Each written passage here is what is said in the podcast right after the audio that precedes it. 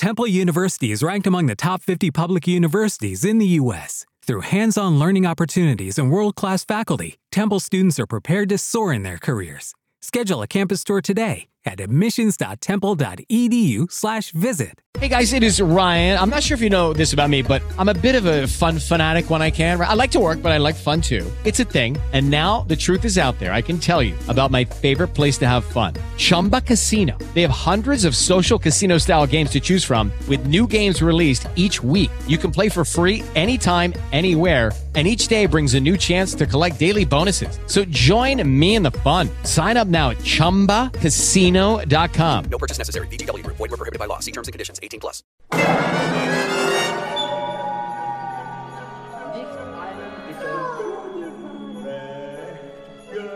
Asómese a esta ventana al sonido, un espacio preparado para su encuentro con la música. Déjese cautivar por la diversidad sonora que le presentamos.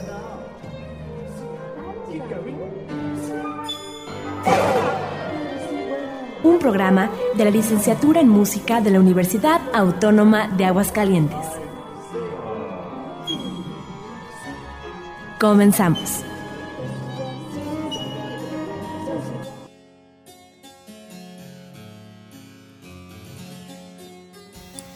Muy buenos días queridos radio escuchas. Bienvenidos a una nueva emisión de Ventana al Sonido un programa preparado por alumnos y profesores del Departamento de Música de la Universidad Autónoma de Aguascalientes. Al micrófono les habla su servidor y alumno de tercer semestre, Jared Vázquez. Y en esta ocasión, yo y mis compañeros Juan Pablo Rodríguez, Francisco Escobedo y Alejandro García les hablaremos sobre el más importante de los nuevos géneros del periodo barroco, la ópera. La ópera barroca es un drama musical que combina la poesía y el teatro con el canto y la música instrumental. Las representaciones de esta suelen ofrecerse en teatros de ópera, acompañados por una orquesta o agrupación musical menor. Las artes escenográficas, el maquillaje, los vestuarios, la iluminación y otros efectos escénicos también son elementos importantes que la conforman. Sus inicios se remontan a finales del siglo XVI. Y esta época en la que surgió este género fue la Edad Moderna, una época de cambios y descubrimientos que transformaron al mundo. En este tiempo se desarrolló el humanismo, un movimiento ideológico que ensalza y revaloriza al hombre. Esta ideología pasa de centrar la atención en Dios a centrarla en la humanidad. Esta época también se caracteriza por la expansión europea, especialmente hablando de España y Portugal, sobre América y amplias regiones de Asia y África. Los sitios descubiertos en el siglo pasado fueron siendo conquistados y ocupados por estos mismos, al mismo tiempo que el Imperio Otomano avanzaba por Europa. En América, los imperios español y portugués iniciaron la conquista efectiva del territorio con estrategias diferentes. Mientras Portugal instaló factorías en la costa para explorar los recursos naturales, España tomó posesión del territorio, inició guerras de conquista contra los pueblos americanos, fundó ciudades e incorporó el territorio a su imperio. Y hablando de este, del imperio español, se convirtió en una potencia mundial bajo el reinado de los primeros reyes de la dinastía de los Austrias, Carlos I y su hijo Felipe II. Durante el reinado de este último, el imperio alcanzó su máxima extensión al incorporar el reino de Portugal con sus posesiones en América, Asia y África a su territorio. Asimismo, el papado comenzaba a establecerse como una autoridad interina con pretensiones territoriales, además de las espirituales. Esta fue una de las razones por las que la Iglesia Católica entró en crisis y culminó con la Reforma Protestante y la división de una gran parte de la cristiandad.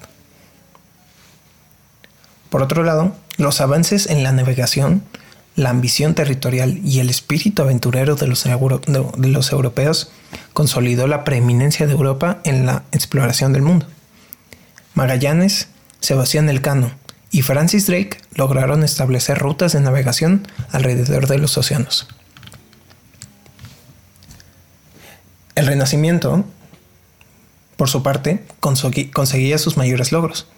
Roma se convirtió en un foco artístico en donde el Renacimiento se difundió a los franceses y españoles. En Italia trabajaron quienes se consideran como los mayores exponentes del renacentismo, como Leonardo da Vinci y Miguel Ángel. En Inglaterra, el, rey Enrique VIII se separó de la Iglesia Católica y creó la Iglesia Anglicana, una iglesia nacional encabezada por el rey. La ciudad mexicana, Tenochtitlan, fue conquistada por Hernán Cortés en 1521 y puso fin a su civilización. En general, este siglo fue una época de guerras en las que España trataba de hacerse con el territorio americano, así que esto fue muy, fue muy común. En 1527 el imperio español dominaba gran parte del mundo. Algunas derrotas significativas aumentaron las diferencias entre Francia y España. Los franceses trataron de luchar en contra de España, aliándose con otras naciones. Sin embargo, España era muy, muy poderosa y salieron victoriosos. Pero a los hombres que habían prestado su servicio en la guerra no les habían sido pagados sus honorarios debido a problemas de fondos. Entonces, su comandante, el duque de Borbón, les permitió saquear a Roma. Así, muchas obras de arte de gran valor fueron destruidas o desaparecidas. Copérnico publicó su teoría heliocéntrica en 1543, proponiendo el modelo actual del sistema solar, sentando las bases de la astrología moderna. La batalla de Lepanto en 1571 ayudó a frenar el avance del crecimiento del Islam y fortalecer el cristianismo en la mayor parte de Europa. En 1582, el Papa Gregorio XIII emite el calendario gregoriano, el cual es actualmente el calendario internacional que todos usamos. Es un calendario solar, basado en un año de 365 días divididos en 12, en 12 meses, el que todos conocemos. Y bueno, estos fueron los precedentes que sucedieron a los eventos de la, de la ópera barroca. Y a continuación escucharán la primera ópera de la que se tiene registro, la obra L'Euridice de Peri, de la tragedia y el coro en la Academia degli Imperfetti de Italia.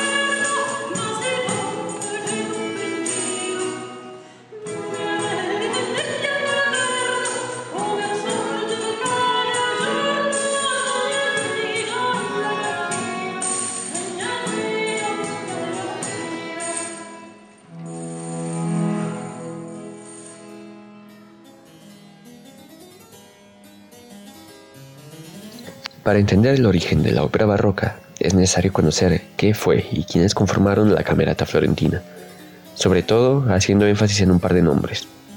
La Camerata Florentina, o Camerata de Bardi, nombrada así por su ubicación en Florencia y por el patrocinio del conde Giovanni de Bardi, era un grupo conformado por intelectuales y pensadores de todo tipo, humanistas, músicos, poetas y otro tipo de artistas.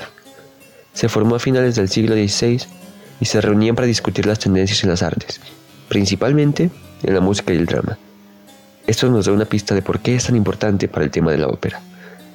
Estos hombres llegaron a la conclusión de que la música y el drama se habían corrompido con el paso del tiempo y había que recuperar algunas antiguas tradiciones.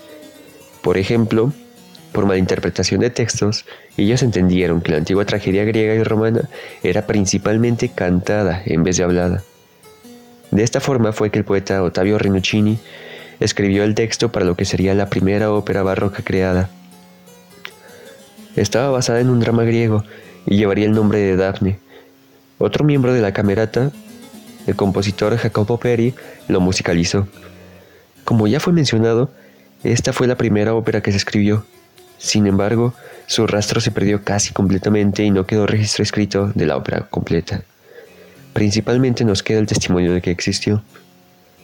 Más adelante, en la camerata, surgiría la siguiente ópera, una de la que sí tenemos más registro y comúnmente se confunde como la primera ópera escrita, por esa misma razón. Es una obra llamada Eurídice, basada en el mito griego de Orfeo. Esto se volvió una tradición, el basarse en mitos griegos para las óperas. Fue escrita por el mismo poeta y musicalizada, según algunas fuentes, por el mismo Jacopo Peri y según otras, por otro músico llamado Giulio Caccini. Hola amigos, eh, yo soy Francisco Escobedo y voy a hablarles un poquito sobre los antecedentes de la ópera. Eh, voy a mencionar concretamente las óperas Eurídice y Orfeo y también voy a mencionarles algo sobre los elementos de la ópera. Comencemos. Muy bien, eh, retomando lo que dijo mi compañero, él habló sobre la Camerata Florentina, que estaba constituida por una serie de intelectuales, humanistas y músicos florentinos que se reunían en la casa del conde Bardi, entre los que estaba Vincenzo Galilei, el padre del famoso astrónomo Galileo Galilei. Este grupo de humanistas revolucionó la forma de entender la música, que para ellos había corrompido con el paso del tiempo y había pues que volver a las formas musicales de la antigüedad clásica. De en 1598, el compositor Jacobo Peri estrenó su monodia acompañada, Dafne, en donde se cantaba un drama en este estilo monódico, constituyendo la génesis de lo que sería la ópera y la antesala de la primera ópera de la historia, que es Orfeo de Claudio Monteverdi, en la cual fue estrenada en 1607. Eurídice fue compuesta con motivo del enlace matrimonial celebrado en Florencia en 1600 entre el rey de Francia Enrique IV y María de Medici. El libreto fue escrito por el poeta Rinuccini y está basado en la metamorfosis de Ovidio, concretamente en el mito de Orfeo. Como les acabo de mencionar, se menciona sobre la monodia acompañada. Se preguntarán qué es eso. Una monodia acompañada es una melodía que es acompañada por un instrumento con el bajo continuo.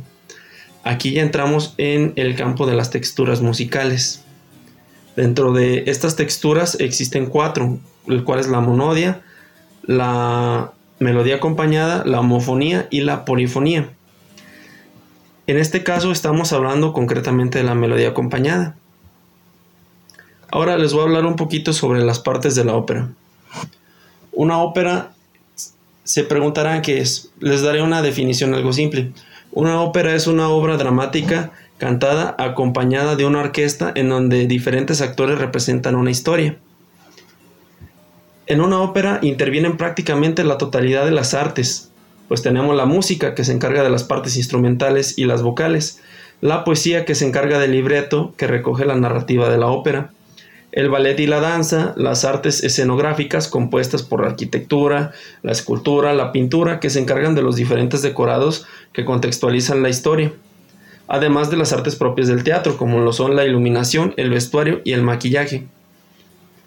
Las óperas, en especial las italianas, comenzaron como una obra relativamente sencilla, para ir ganando en complejidad con el paso de los años, y durante los siglos XVII y XVIII fue el entretenimiento preferido y el acto social más importante de todos cuanto existían. Durante esta época de gestación de ópera se distinguían dos grandes grupos, los cuales eran la ópera seria y la ópera bufa. La ópera seria está dirigida a un público aristocrático de clase alta y se trata sobre temas de la mitología grecorromana, predominando principalmente las tragedias. La ópera bufa tiene un carácter más popular con temas y los personajes de clase media donde abundan las comedias, sea cual sea el género de la ópera. Para su creación hacen falta la labor de dos personas fundamentales, el libretista, que se encarga del texto, y el compositor, el músico que se encarga de la parte vocal e instrumental. Las óperas comienzan con una obertura o preludio que indica que la función está a punto de comenzar. Es una parte importante que la ópera interpreta con el telón aún echado, telón que se va abriendo mientras dura la obertura. Una parte muy importante de las óperas es que se divide en varias secciones, eh, las cuales les voy a mencionar. Una es el recitativo, que fue establecido por la Camerata Florentina, en donde se canta una melodía semi-recitada acompañada por el bajo continuo, donde se interpreta normalmente el clavicémbalo. Es la parte en la que los actores deberían hablar, se puede decir que es un punto medio entre el hablar y el cantar. Ahora les voy a mencionar al arioso. El arioso es un punto medio entre las arias y el recitativo. Es una forma de canto más adornada que el recitativo y acompañada por algunos instrumentos de orquesta. Las arias, con una melodía más enriquecida que las anteriores y en donde interviene la totalidad de la orquesta.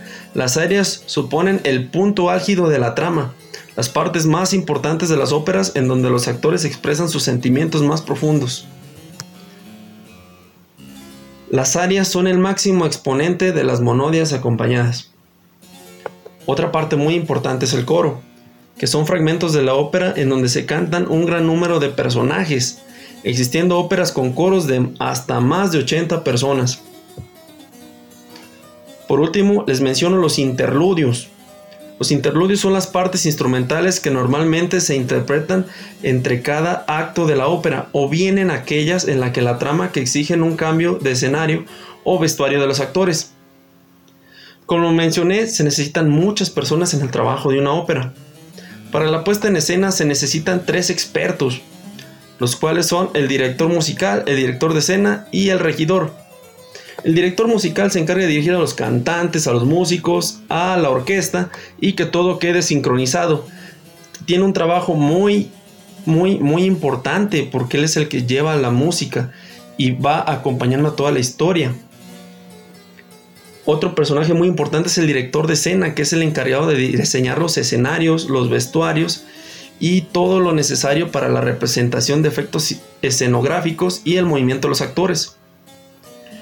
El regidor, que es el encargado de los efectos escénicos del trezo o de la utilería. Esto es en conjunto de objetos que aparecen en escena y que completan los decorados y el vestuarios. Como ven, la ópera lleva muchísimo, pero muchísimo trabajo. Es un, es un punto muy importante destacar que todo esto no se puede hacer solo. Y muchas veces no se nota el, el esfuerzo de todas las personas que están atrás de ella. Eh, es importante destacar el trabajo en equipo, en cómo conviven todas estas artes en, para crear un, uno solo. Se puede decir que es un trabajo multidisciplinario, el cual me parece muy, muy importante. Y también el destacar cómo ha avanzado, que mucho de la ópera actualmente se ha, se ha usado en las películas, que se puede decir que es un antecedente, porque ambas son historias, historias que expresan una variedad grandísima de emociones. Bueno, a continuación eh, procederemos a a poner la obra de Jacobo Peri, Daphne, Tu dormi dulce sono. Es la grabación de Ellen Hargis, Andrew Lawrence King, Gila Peart y Paul Odette.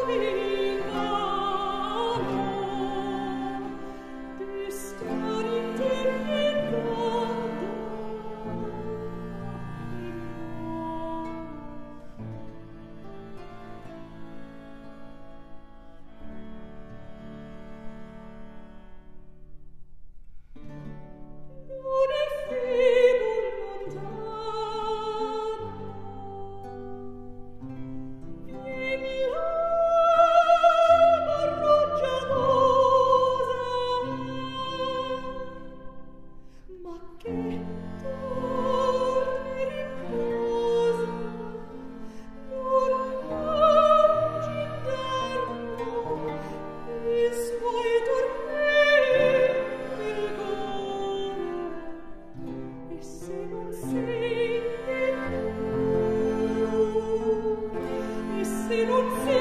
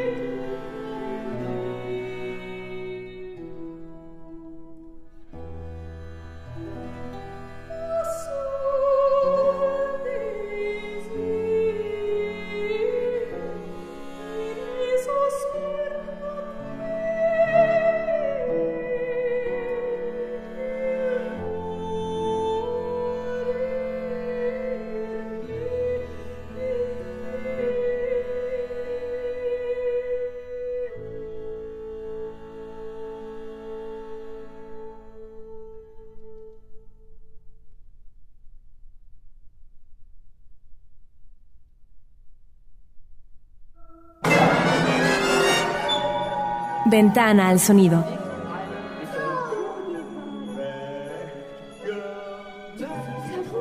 Un espacio preparado para su encuentro con la música.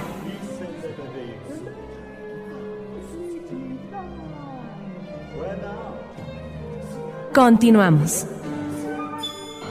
Hello, it is Ryan, and we could all use an extra bright spot in our day, couldn't we? Just to make up for things like sitting in traffic, doing the dishes, counting your steps, you know, all the mundane stuff. That is why I'm such a big fan of Chumba Casino. Chumba Casino has all your favorite social casino style games that you can play for free anytime, anywhere with daily bonuses. That should brighten your day a little.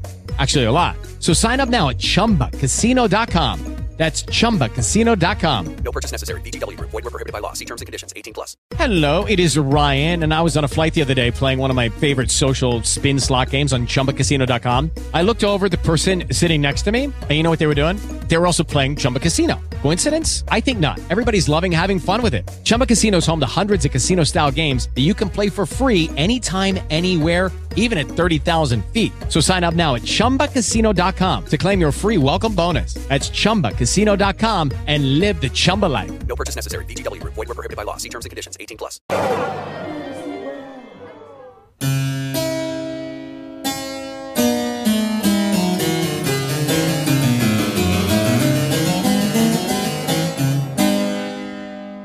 En la historia de la ópera eh, hay varios sucesos muy interesantes con los cuales podemos toparnos. Uno de los que a mí me parece muy relevante y muy destacable es la desasociación de la nobleza con las óperas.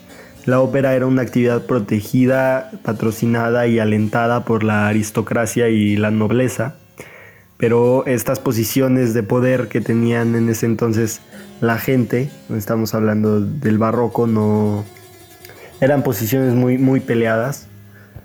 Este, entonces, debido a, la inestabilidad en cuanto al poder de los que tenían las posiciones, pues la ópera pasó de ser presentada en los grandes palacios reales a hacerlo ahora en teatros creados por empresarios. Convirtieron la ópera en un espectáculo, em, digamos, para el pueblo y dejó de ser algo privado y algo a lo que solo podía acceder un grupo pequeño. Pero bueno, esto tuvo sus implicaciones negativas para la ópera también, este, que, que fue principalmente perder el patrocinio de la nobleza. Entonces esto provocó que redujera el número de cantantes y de músicos, de intérpretes de instrumento, porque pues ya no había el, el patrocinio real y entonces ya no estaba el dinero, el pez gordo ahí, ¿no? Eso ocurrió principalmente en Italia, porque por ejemplo en Francia la ópera siguió en manos de, la realeza. Pero bueno, todo esto es extremadamente importante y destacable, porque debido a esto es que influye eh, en cómo se crean y en cómo se escriben las óperas barrocas posteriormente.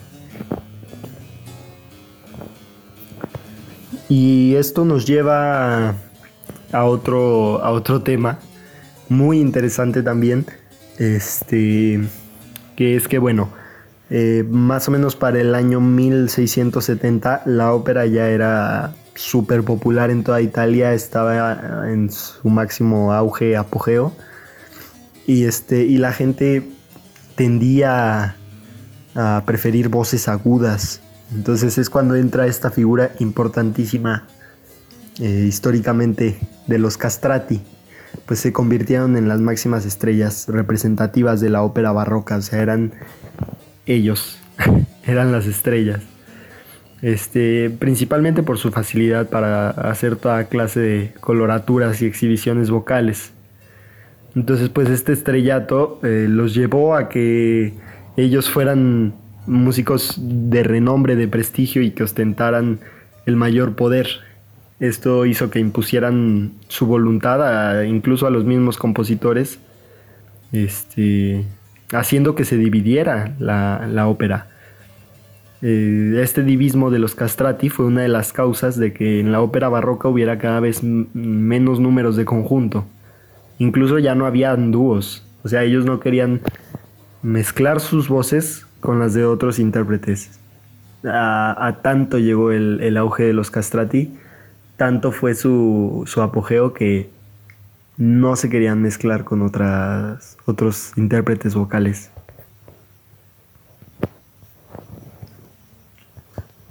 Y bueno, pasando a otro tema, que es la, la técnica vocal que se utilizaba para la ópera, tema que también me parece extremadamente importante y destacable, es algo que, que hay que destacar porque la ópera, a diferencia de otros eh, conjuntos vocales, corales, como podría ser un motete o cualquier otro tipo de música en la que el intérprete sea cantante, la ópera tiene una técnica vocal muy representativa y muy única que solo se utiliza en ese género. Eh, alrededor del arte, alrededor de la música en, especial, existe un concepto llamado este, fortuna del ántico o fortuna de lo antiguo. es una idea, un, digámoslo de alguna manera, un concepto que crece a medida que una obra, un autor, un mito, una idea o un concepto grecolatino es utilizado bien ya sea como un modelo, eh, como un canon o simplemente como una fuente de inspiración. No se trata tanto como una comparación de literaturas, sino es más del estudio de las interacciones, o sea, los géneros, o sea, ya sean imitados, desarrollados o creados desde cero, la temática, el simple conocimiento de los clásicos por parte de un autor renacentista barroco o incluso romántico, elementos que no se pueden ignorar a la hora de analizar y de conocer una obra. Entonces, uno de los campos en los que se hace ineludible el estudio de las fuentes de los juegos intertextuales y de la fortuna del ántico es el teatro musical, que vendría a ser la ópera. Hubo una búsqueda muy eh, extensa, muy, fue un proceso muy delicado, que fue precisamente la búsqueda de una modalidad eh, para el, teatro cantado. Entonces, un, modelo que imitar eh, que se les ocurrió o que ellos inventaron de alguna manera fue la recitación cantada. De alguna manera los compositores barrocos pensaban que la manera de transmitir eh, de los griegos, sus historias y sus tragedias, eh, era con esta música, esta recitación cantada como un, cuento. Entonces en esta búsqueda del autenticismo es que ellos utilizan esta recitación cantada como un modelo a, a, seguir, un modelo para que los intérpretes de la ópera cantaran, ya que ellos pensaban que así, así los griegos compartían sus tragedias. Eh, compositores, por ejemplo, como Peri, Caccini este, y Monteverdi incluso, eh, intentaron encontrar y reinventar, a pesar de no tener eh, una constancia ni un conocimiento de en realidad cómo es, era el canto de esas tragedias clásicas griegas. Pero bueno, eso fue lo que ellos recurrieron. Como podemos ver, pues es un intento de, de autenticismo en, el que se recurre a la recitación cantada como la principal técnica para cantar la ópera barroca. Así se imaginaban ellos que era como los griegos compartían las tragedias que estas óperas representan. Aunque solo fuera una representación imaginada, digamos. O sea, por lo tanto es válida como la utilización de estas técnicas porque da la idea de que es auténtica y es lo que le gustaba al público de esa época y por tanto al actual. Y esto nos lleva como a una pregunta muy importante y es si se conservan aún las partituras originales de las óperas barrocas. Y pues bueno, es de imaginarse que con el paso del tiempo se han perdido partituras originales de muchísimas obras debido a desastres naturales o descuido de la misma eh, partitura, ¿no? Pero aún existen archivadas e incluso hay páginas de internet e imágenes donde se conservan copias de esas partituras originales. Sin embargo, bueno, en su mayoría son vendidos a precios altos y son muy, muy, muy difíciles de encontrar.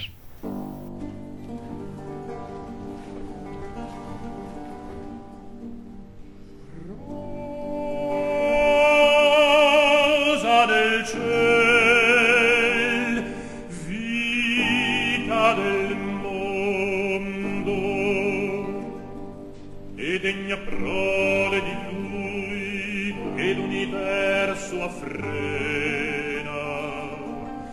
Sol che il tutto circondi e il tutto mi dagli stellanti giri dimmi vedestu mai di me più liete fortunato mai felice il giorno mio ben che pria ti vidi e più felice l'ora che per te sospirai. Poiché il mio sospirar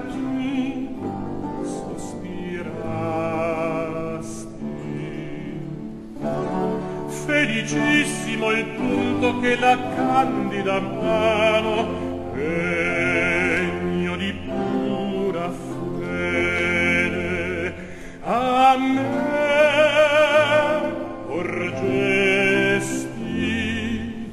se tanti cori avessi quanto chi è il cielo eterno e quante chiome an questi con gli ameni il verde maggio tutti colmi sarino e traboccanti di quel piacer che oggi mi fa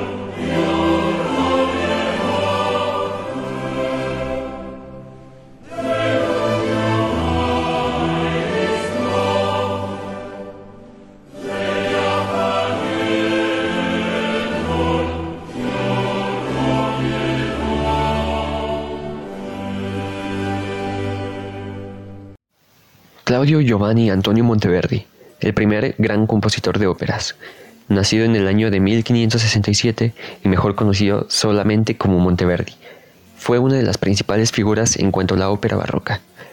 Fue un compositor y sacerdote, entre otras tantas cosas. Fue el compositor de la primera obra dramática y musical que hoy en día entra en nuestros estándares como ópera.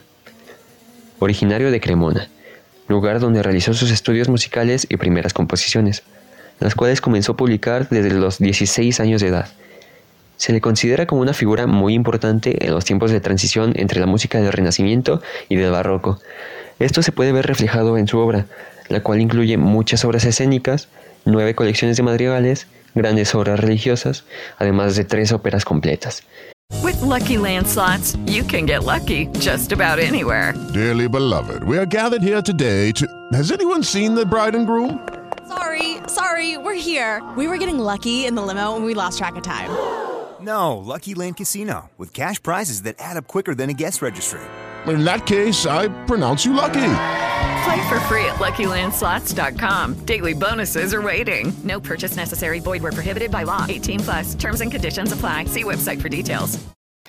Algunas de estas son creaciones muy características del Renacimiento, y algunas, como las óperas, comenzaron a ganar popularidad en la época barroca.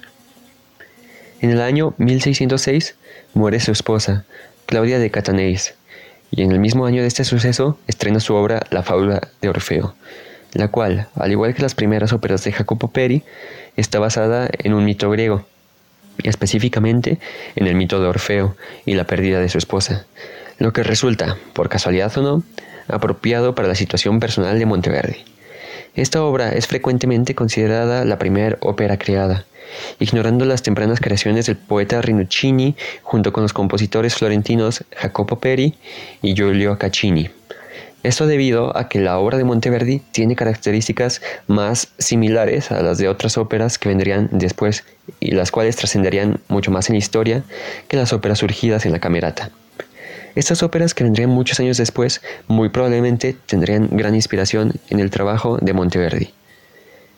Un año después siguió la publicación de su obra La Ariana. Tanto esta obra como su ópera anterior catapultarían la fama de Monteverdi. Fue creada con el motivo de la celebración de la boda entre el duque Francisco Gonzaga y Margarita de Saboya. Se dice que debido a la presión de tiempo que tuvo Monteverdi a la hora de componerla, afirmó que el esfuerzo de hacerla casi lo mata. Resulta algo triste que a pesar de tanto esfuerzo que le supuso, prácticamente toda la obra está perdida a día de hoy, a excepción del fragmento El lamento de Ariana, que sobrevivió gracias a que Monteverdi lo publicó de manera independiente en varias versiones. Se basa en otro mito griego barra romano, esta vez en el mito de Ariana, el cual habla del abandono de Ariana por parte de Teseo y el plan para consolarla que tiene Venus en la versión romana o Afrodita en la versión griega, junto con su hijo. Al igual que esta obra, gran parte del trabajo de Monteverdi se ha perdido.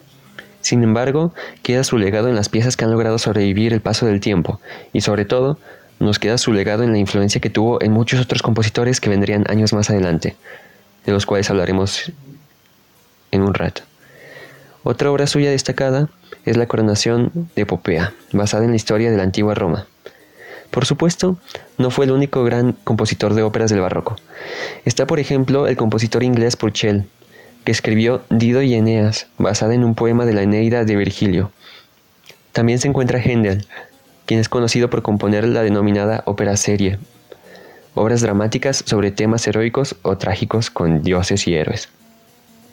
Otros nombres que les podrían interesar si es que quieren sumergirse más en este tema son Francesco Cavalli, Marco Antonio Cesti, Francesco Provenzale, Antonio Caldara, Antonio Vivaldi y hay muchos más que pueden buscar por su cuenta con solo buscar en Google o en cualquier buscador el tema de la ópera barroca y sus compositores. Todos estos vinieron después de Monteverdi y también podría decirse que vinieron gracias a él, gracias a sus influencias, gracias a sus creaciones pasadas, que los inspiraron a crear obras similares o de la misma índole. Y también gracias a los otros precursores de la ópera, Jacopo Peri, Giulio Caccini y otros nombres que la historia no nos logró mostrar, debido a que se perdieron con el paso del tiempo. Agradecemos al equipo de producción, dirección y operadores técnicos, Carla Ledesma, a la doctora Irma Susana Carvajal y Alejandra de los Ríos por su gran labor y por permitirnos este medio a mi equipo y a mí para difundir información acerca de este tema que esperemos les enriquezcan su conocimiento. En general, agradecemos a todo el equipo de Radio UAA y a todos los oyentes por escucharnos y dedicarnos su tiempo y su atención. Nos despedimos con un fragmento de Orfeo de Monteverdi. Conducido por Jordi Sabal en el Gran Teatro del Liceu, Barcelona, España.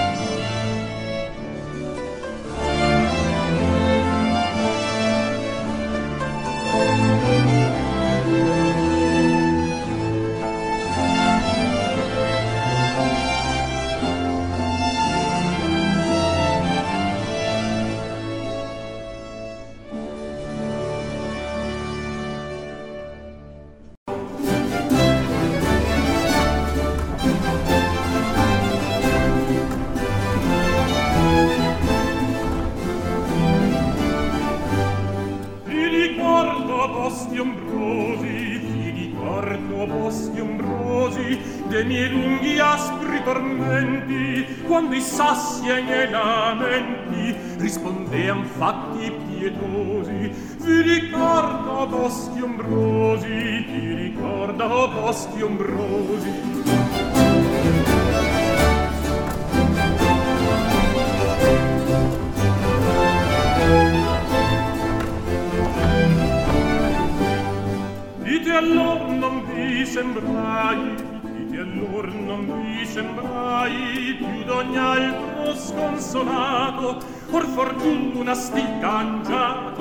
ben avvolto in festa i guai dite allor non qui sembrai più d'ogni altro sconsolato.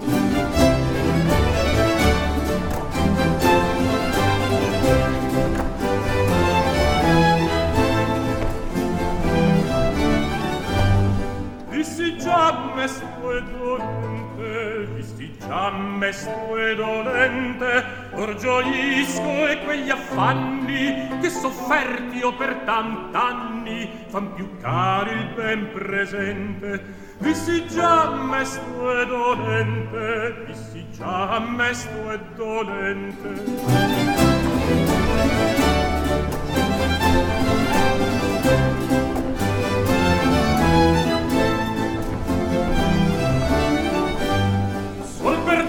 bella Euridice, se per te bella Euridice, benedico il mio tormento, dopo il dual vi è più contento, dopo il mal vi è più felice, sol per te bella Euridice, sol per te bella Euridice.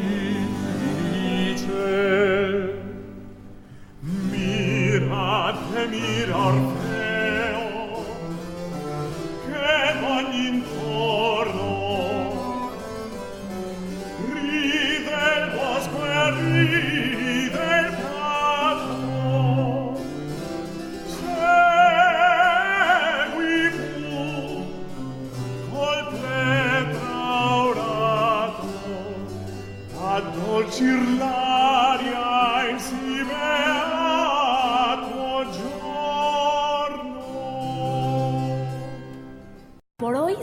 esta ventana al sonido, el espacio preparado para su encuentro con la música.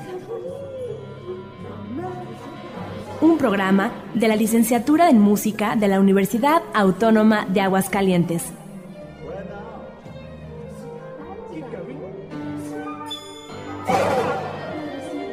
Los esperamos en nuestra próxima emisión.